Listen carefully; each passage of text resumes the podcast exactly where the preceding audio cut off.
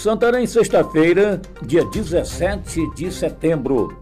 Aqui é Oswaldo de Andrade, direto da redação do jornal O Impacto.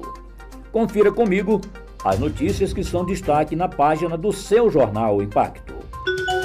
Prefeita inquirida a esclarecer denúncias de licitações fraudulentas no município de Placas. A prefeita do município de Placas, Leila Raquel Passe Moser, juntamente com as empresas GB de Amarize Loxer, V Serviço de Locação, são alvos de apuração do Ministério Público do Estado do Pará. De acordo com as denúncias que chegaram ao fiscal da lei, trata-se da existência de procedimentos licitatórios supostamente fraudulentos sem a efetiva prestação dos serviços contratados. Desembargador federal do TRF1 decide a favor do senador Jader Barbalho.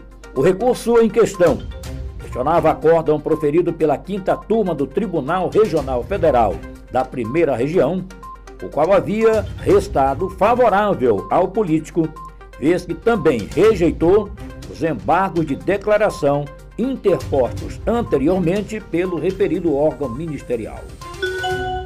STF irá julgar as taxas minerais nos próximos meses.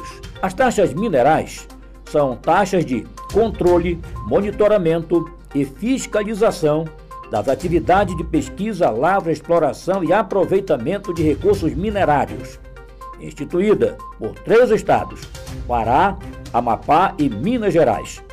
As taxas minerais foram estabelecidas através da Lei Estadual número 7591, sancionada no dia 28 de dezembro de 2011, com a finalidade de cobrar tributos de pessoas jurídicas ou físicas que tiveram o direito à exploração mineral em território do Pará.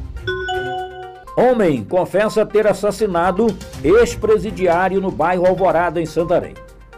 Na manhã desta sexta-feira, dia 17, o homem identificado como Raik José confessou a autoria da morte do ex-presidiário Luiz Henrique, de 22 anos, no bairro Alvorada. Durante o depoimento na 16ª Seccional de Polícia Civil, o suspeito afirmou que cometeu o homicídio, pois havia sido assaltado por Brancão e recebido também ameaças de morte. Para mais notícias, acesse www.impacto.com.br. Ótimo final de semana a todos, até a próxima e muito obrigado.